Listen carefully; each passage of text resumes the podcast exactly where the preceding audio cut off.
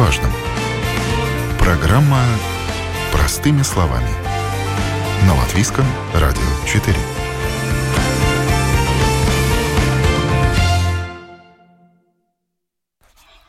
Здравствуйте, с вами Марина Талапина, и сегодня мы будем говорить о тестах на антитела.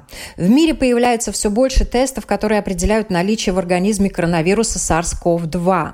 На рынке только прошлой осенью уже были представлены несколько сотен различных тестов. Их делят на три вида ПЦР-тесты, тест на антиген, и серологический тест на антитела.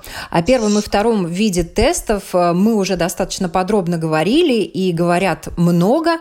Они выявляют вирус в организме человека на момент тестирования и указывают на то, что он может быть потенциально источником заражения в данный момент для окружающих.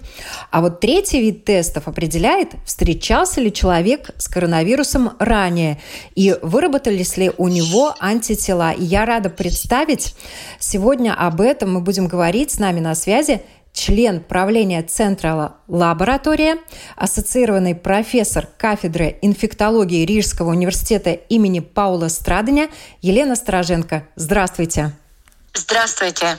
Как много на сегодняшний день существует способов определения антител на коронавирус?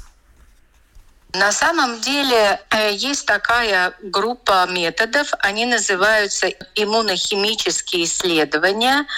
Их э, довольно много, но одни из самых э, точных иммунохимических исследований, которые позволяют в том числе определить, есть или нет у человека антитела против вируса SARS-CoV-2, это иммуноферментативные методы. Это очень точные, с большой э, чувствительностью и точностью методы, те, которые применяют медицинские лаборатории точность и чувствительность составляют до 99%. И они, в общем-то, определяют э, белковые структуры э, или протеины, которые вырабатываются абсолютно естественным путем в нашем организме, когда в наш организм попадает какой-то чужеродный агент. Его обычно называют антигеном. И количество, в принципе, антигенов, которые попадают в наш организм, очень много. И наш организм естественным путем вырабатывает различные антитела. Что касается инфекции COVID-19, то на данный момент лаборатории могут определить, встречался ли человек с полным вирусом, то есть он был инфицирован, в его дыхательные пути попал этот вирус, и как ответная реакция начинают вырабатываются антитела к различным антигенам вируса. У лаборатории, например, в наличии есть тест, который определяет так называемые антитела против N, это нуклеокапсид антигена, и когда этот тест положительный, то лаборатория значит, его определяет и может сказать, да, на этом основании делается вывод, что человек был инфицирован вирусом. А если человек вакцинировался, то в его организме вырабатываются другие антитела, только конкретно к гену, который называется так называемый S. Все это видели, вот этот спайк, при помощи которого вирус прикрепляется к клетке и дальше ее инфицирует. Вакцины именно разработаны таким способом, чтобы в организме вырабатывались антитела, то есть давали защиту именно против проникновения в человеческую клетку этого вируса и дальнейшее разрушение клетки и так далее, размножение этого вируса и повреждение, в общем-то, очень многих органов. Поэтому лаборатория в этом случае может определить специфические вот эти так называемые антитела против SARS-CoV вируса, и именно S С-группы. Именно С-группы. Это очень важно. Конечно, и когда человек переболел вирусом, у него выработаются антитела также и против С, и против Н, и некоторые также другие антитела. Но для защиты организма от инфицирования важны именно эти С-антитела. Лаборатория имеет возможность достаточно точно и достаточно быстро проводить эти анализы, и лаборатория в своей практике использует а, тесты, которые разрешены а, Всемирной организацией здравоохранения. Вы правильно заметили, что количество различных тестов очень большое очень большой. Это различные тест-системы, которые исчисляются сотнями. Но Всемирная организация здравоохранения рекомендует использовать только какое-то количество из них, которые действительно прошли проверку, валидацию, стандартизацию и которые имеют хорошую чувствительность и хорошую воспроизводимость. Дальше лаборатория может не только определить вот эти вот антитела, которые после вакцинации или после того, как человек переболел, просто они есть или нет, но и также может определить их количество. Конечно, насчет количества, которое требуется для защиты организма от инфицирования, сейчас очень много дискуссий. И такого точного ответа, какое же количество этих антител должно быть, ну, нету такого ответа в доступной литературе пока идут все эти дискуссии. Ясно одно, которое подтверждено очень многими исследованиями, что после вакцинации уровень этих антител гораздо выше, чем после болезни COVID-инфекции. И держатся они дольше, значительно дольше по сравнению с людьми, которые переболели. Вот на этом основано также и вот эти рекомендации, чтобы после 180 дней переболевшие персоны тоже также вакцинировались. Именно с этим связано, чтобы поддерживать свой уровень защиты. У вакцинированных людей дольше держится и выше защита. Ну вот, как вы уже сказали, антитела на коронавирус, они могут быть разными, и есть специфические антитела на S-ген, и, соответственно, количество у людей тоже их может быть разное. Вот ту информацию, которую получают э, благодаря тестам специалисты, медики, инфектологи, что она дает, о чем она говорит, именно касательно антител человек, значит, э, сдает тест и получает ответ, в котором он видит, да, они есть разные, вы правильно сказали.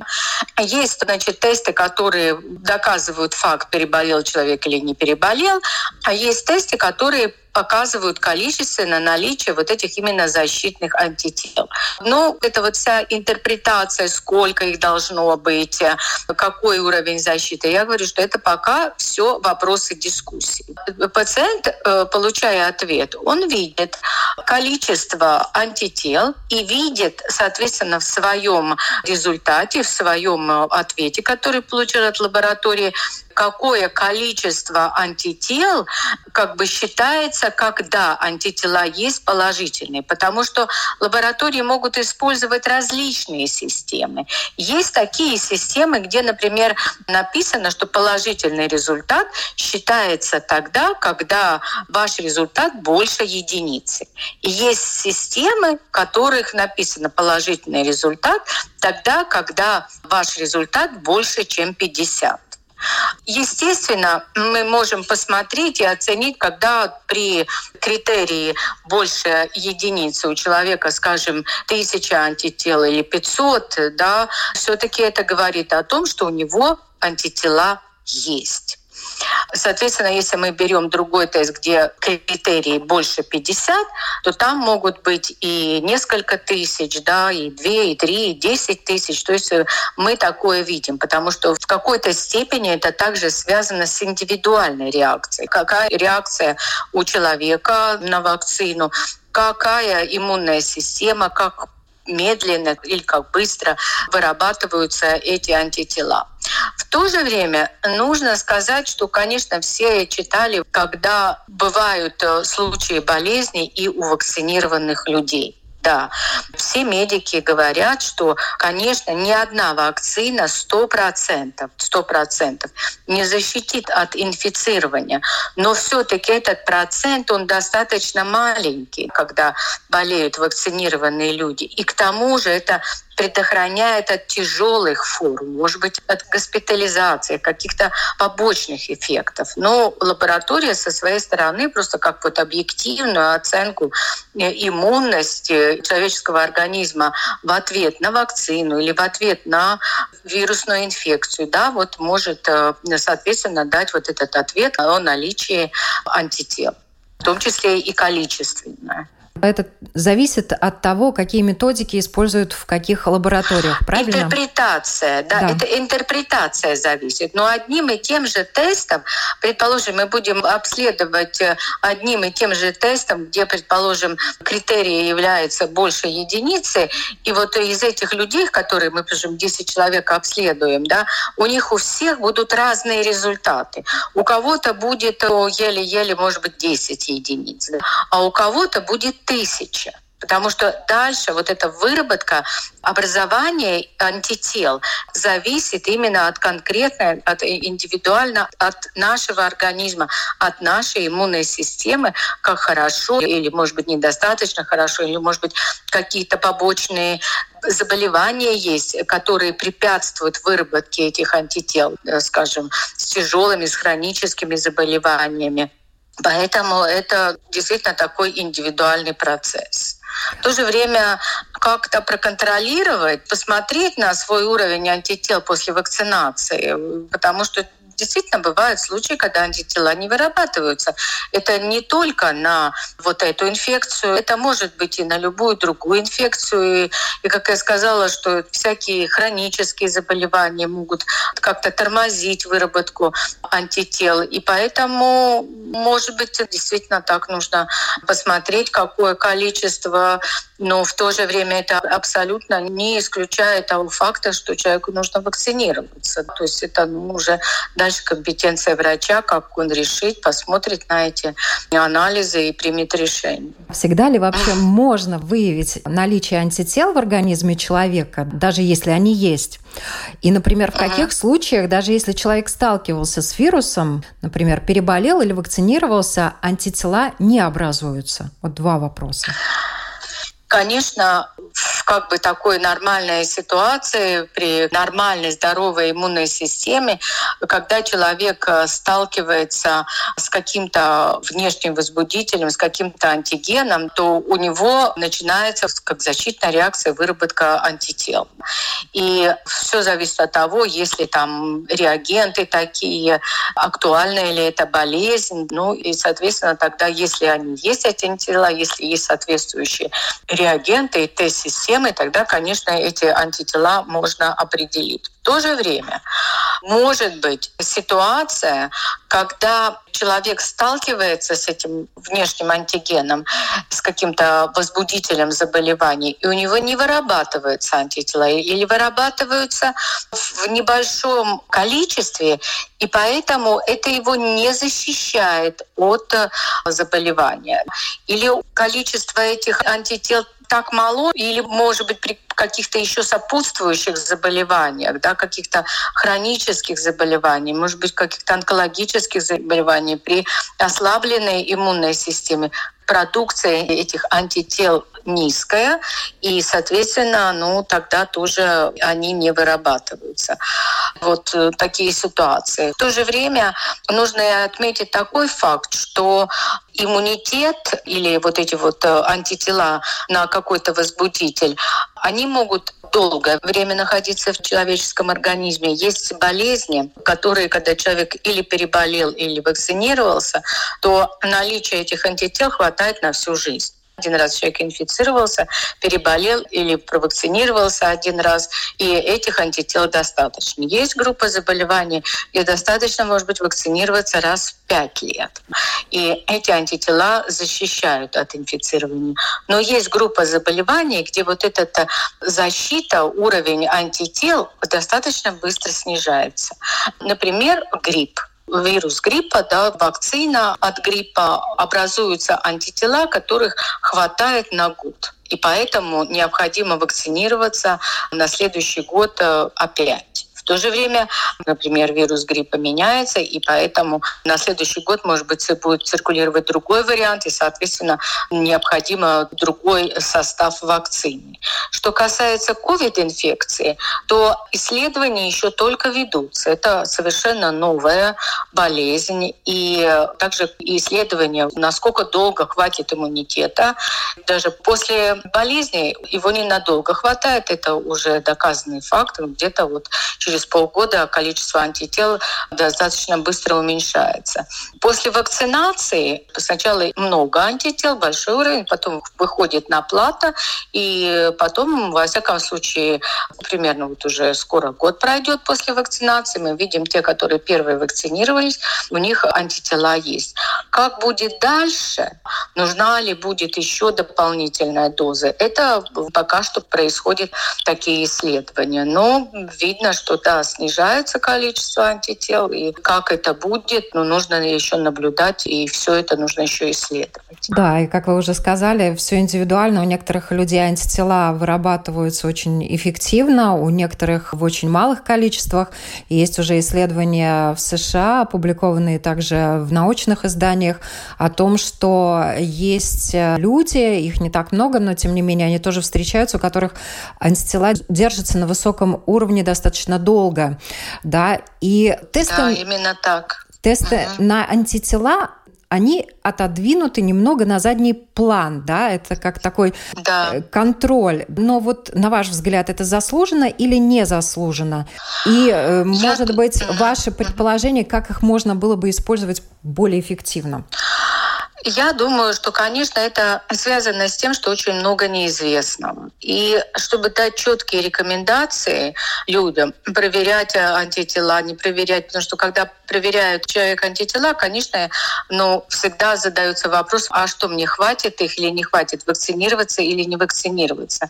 И чтобы избегать таких неточностей, вот врачи, скажем, э, Министерство здравоохранения, другие соответствующие институции, они, конечно, могут дать рекомендации, когда есть точное подтверждение научное, и, соответственно, это не навредит здоровью человека. Поэтому основное, что, в общем-то, сейчас проводится, это убеждать людей, что необходима вакцинация, что и принимая во внимание, что все-таки переболевшие люди могут э, повторно заболеть, и бывают случаи реинфекции или инфицирования вакцинированных персон.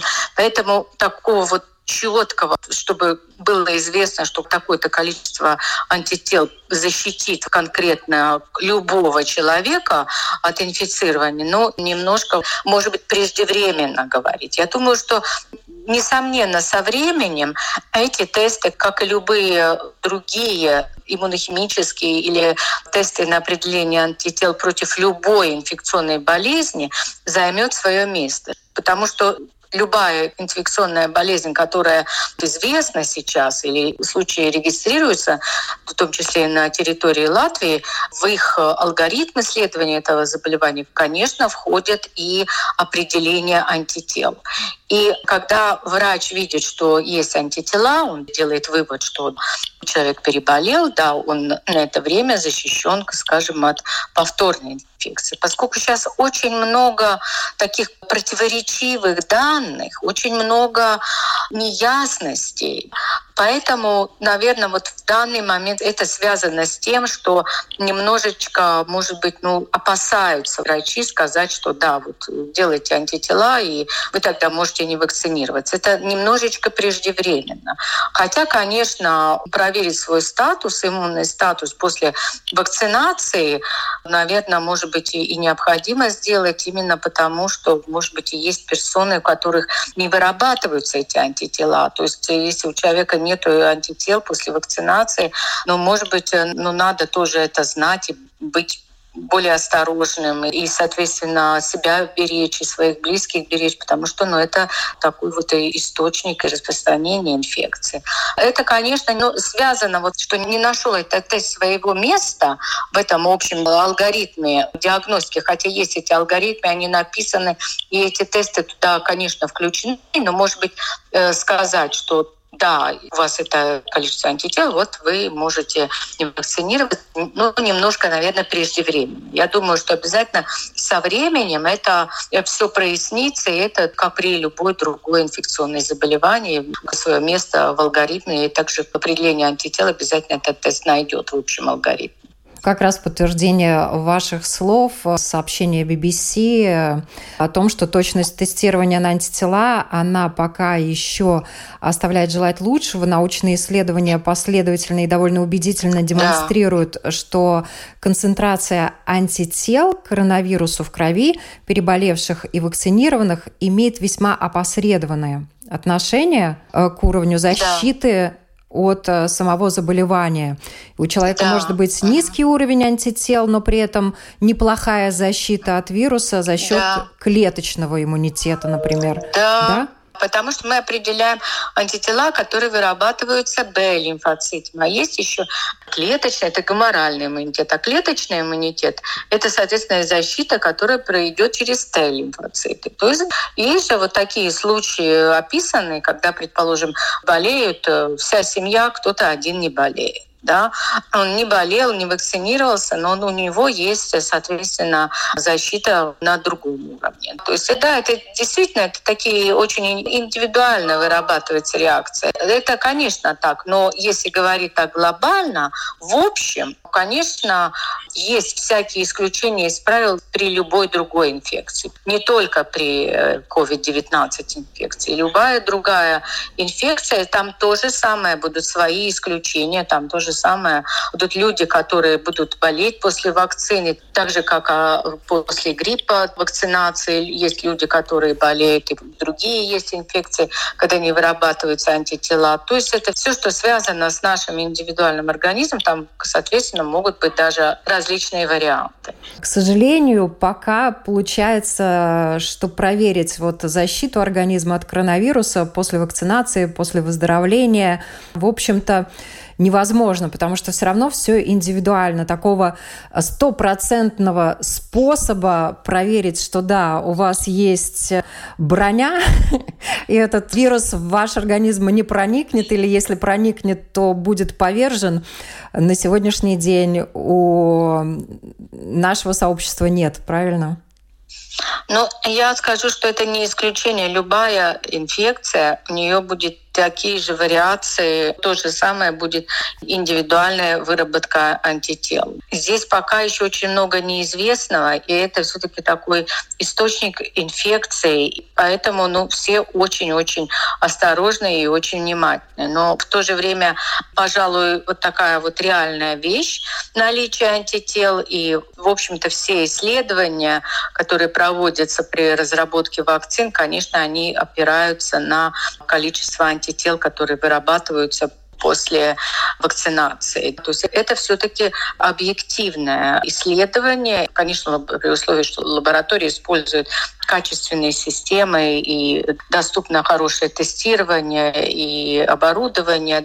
Это все-таки такой, ну, объективный показатель. Но в общем-то, достаточно друг, высокий... других способов и нет. И достаточно высокий в процентном соотношении, 99%. С-ген можно да. диагностировать. Да. Опять же, никто не отменял мутации самого вируса, поэтому это, к сожалению, уже вопрос тогда к эволюции и тому, куда она повернет, и этого мы, естественно, да. знать и прогнозировать не можем. Вы уже начали говорить, вот кому бы вы еще, каким группам лиц рекомендовали бы делать тесты на антитела?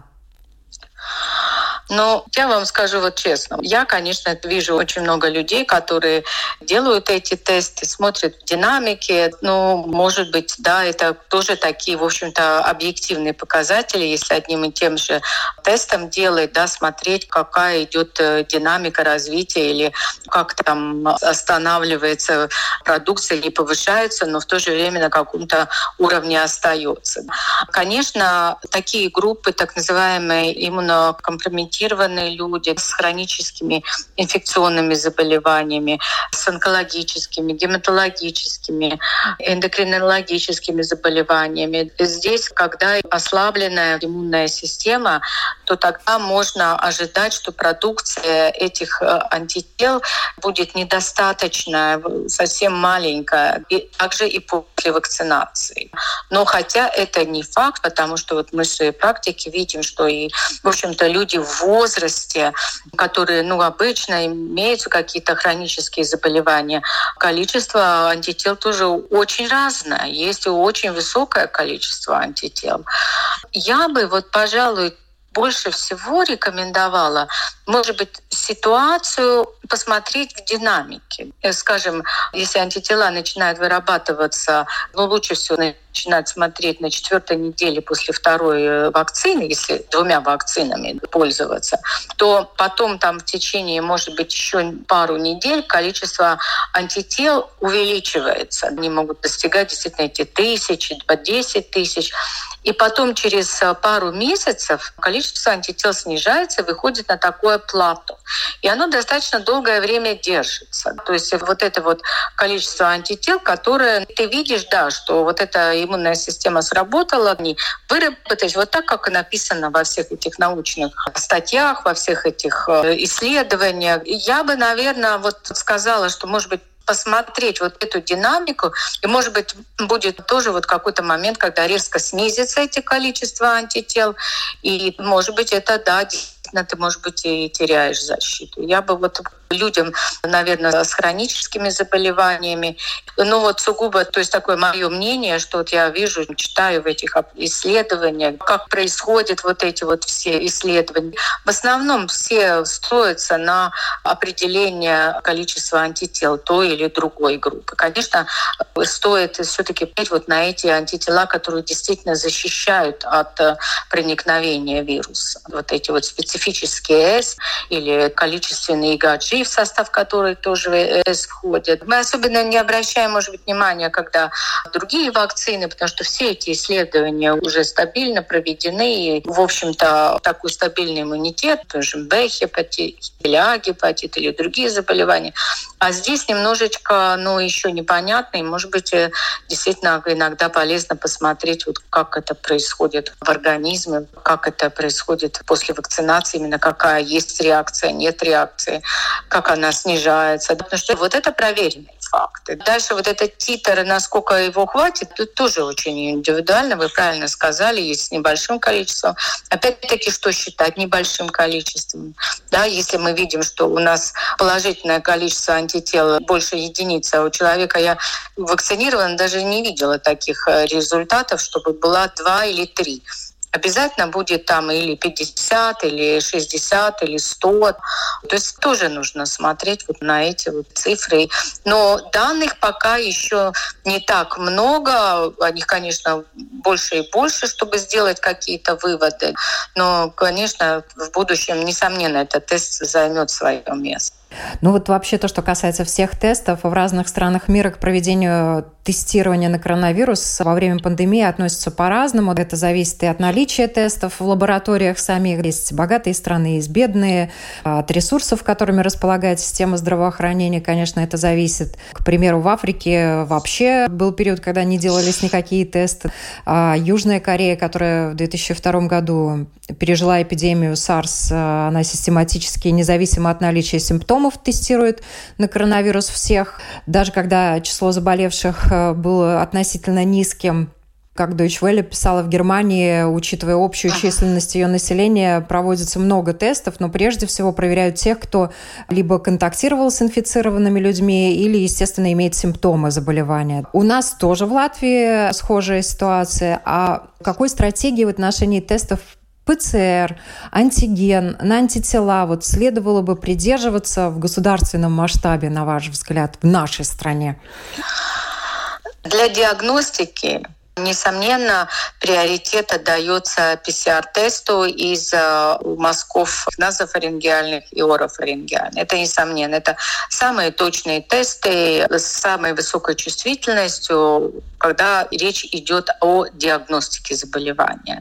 Когда человек с симптомами или контактные персоны, те, которые контактировали, и действительно ну, реальная угроза вот этой болезни для самого человека и для распространения дальнейшего ПЦР из классического образца назофарингеальный, орофарингеальный, потому что там именно попадают клетки, где этот вирус, куда он попадает, где он живет и где он размножается. Это приоритетный тест.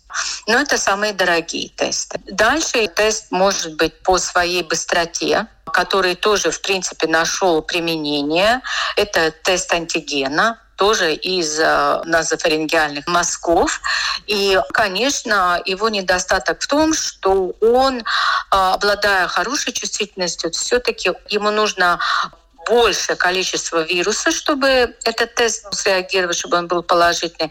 Поэтому асимптоматические формы, самое, может быть, еще начало болезни, этот тест не рекомендуется для как таковой диагностики, но его можно использовать э, своего рода как быстрый тест, как это используют везде при пересечении границы. В принципе, он э, достаточно хороший, чувствительный, но все-таки это не РНКовый тест, это не РНС-тест, который вот именно генетический материал, гены определяются, а это все-таки на весь антиген, и поэтому его, если сравнивать между собой два теста, то, конечно, РНС-тест более чувствительный. Это антигены, но его достоинство в том, что он быстрый. То есть 15-20 минут, и у нас есть результат. У него достаточно хорошая корреляция, если сравнивать между собой пациентов, которые вот именно больны этой инфекцией. То есть, да, они достаточно хорошо коррелируют между собой. Но, однако, когда у пациентов еще нет симптоматики, эти тесты могут э, пропускать вот именно положительные результаты. Поэтому всегда рекомендуется, если используется этот тест, но в силу каких-то обстоятельств нет, может быть, возможности возможности ПЦР-тест сделать, но есть серьезное подозрение, что все-таки человек болен, можно повторить потом, если тест негативный, соответствующий переслать материал на ПЦР-тест. Это вот вторая группа. Дальше идет группа скрининга. Как вы знаете, сейчас у нас идет большой скрининг в школах. Это скрининг образцов слюны у школьников, так, чтобы можно было обеспечить вот это очное обучение. Других просто вариантов нет. Это материал другой, слюна, который может быть немножко хуже в отношении наличия вируса, но когда нужны скрининги большой группы людей, где низкий уровень заболевания, то эти мазки рекомендуют также и Всемирная организация здравоохранения. Лаборатория сейчас вот делает исследования слюны, применяя те же самые PCR-тесты, то есть хорошие чувствительные тесты на определение SARS-CoV-2 РНС. То есть это уже третья группа исследований, это тоже РНС, но из другого материала, из слюны. То есть возможность э, обследовать большие группы, то есть гораздо легче собрать эти тесты. Нет необходимости дополнительного медицинского персонала, чтобы взять все-таки мазок, и требуется медсестра, а здесь быстрее можно организовать этот скрининг, это тестирование.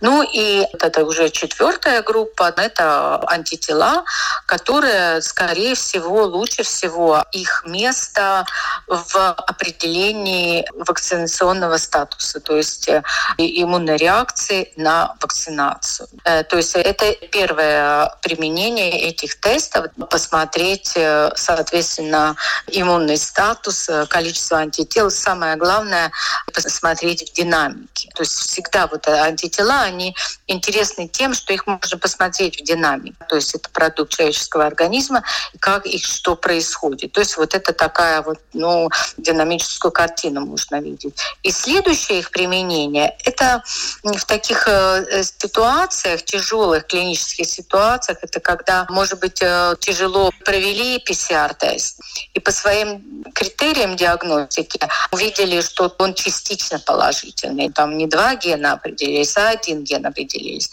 Э, встает дальше вопрос. Это COVID-инфекция, начало или конец этой инфекции. И в этот момент, особенно вот когда немножко не совсем понятные результаты исследования на ПСР, э, можно провести вот эти тесты на антитела и посмотреть, если у человека есть антитела, хотя бы вот эти ранние антитела, ИГМ-группы, вот эти антитела, то да, это доказательство того, что, наверное, вирус уходит, и дальше у него начинает начинают образовываться антитела. То есть они сами по себе для диагностики, может быть, не совсем правильно их применять, но в комбинации с PCR-тестами, да, их возможно применить. Ну и, конечно, ответить на вопрос, э, потому что действительно такие случаи достаточно много когда, например, э, пациент э, был контактной персоной, и, в общем-то, у него были все клинические проявления, но у него не был вообще проведен ПЦР-тест. То есть такая эпидемия сейчас, пандемия, можно сказать, да, и количество больных достаточно большое, и, может быть, э, не был взять вот этот вот тест, и тогда, проведя вот этот, например, тест на наличие антител против вот этого N-гена нуклеопротеида, да, тогда можно сказать, что да, было инфицирование, да, действительно человек когда-то переболел э, этим вирусом, да, если вот, э, ну, необходимо это. Это тоже вот еще одно из применений тест на антитела. Спасибо вам большое за этот разговор. Э, то, что вы делаете, это очень большое дело. И действительно, все тревоги у людей, которые приходят, сдают анализы, они снимаются после того, как приходит результат теста. Спасибо вам за интервью, здоровья вам, всего наилучшего нам всем. И я думаю, что ну, будем продолжать все это делать и, соответственно, помогать людям, тестировать, и будем ждать новостей от ученых. И, соответственно, ну, конечно, все это будем применять в своей медицинской практике. Спасибо еще раз большое. Напоминаю, на вопрос Латвийского радио 4 отвечала ассоциированный профессор кафедры инфектологии Рижского университета имени Павла Страдыня, член правления Центра лаборатория Елена Стороженко.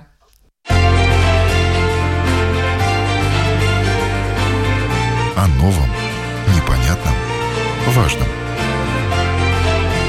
Простыми словами. На Латвийском радио 4.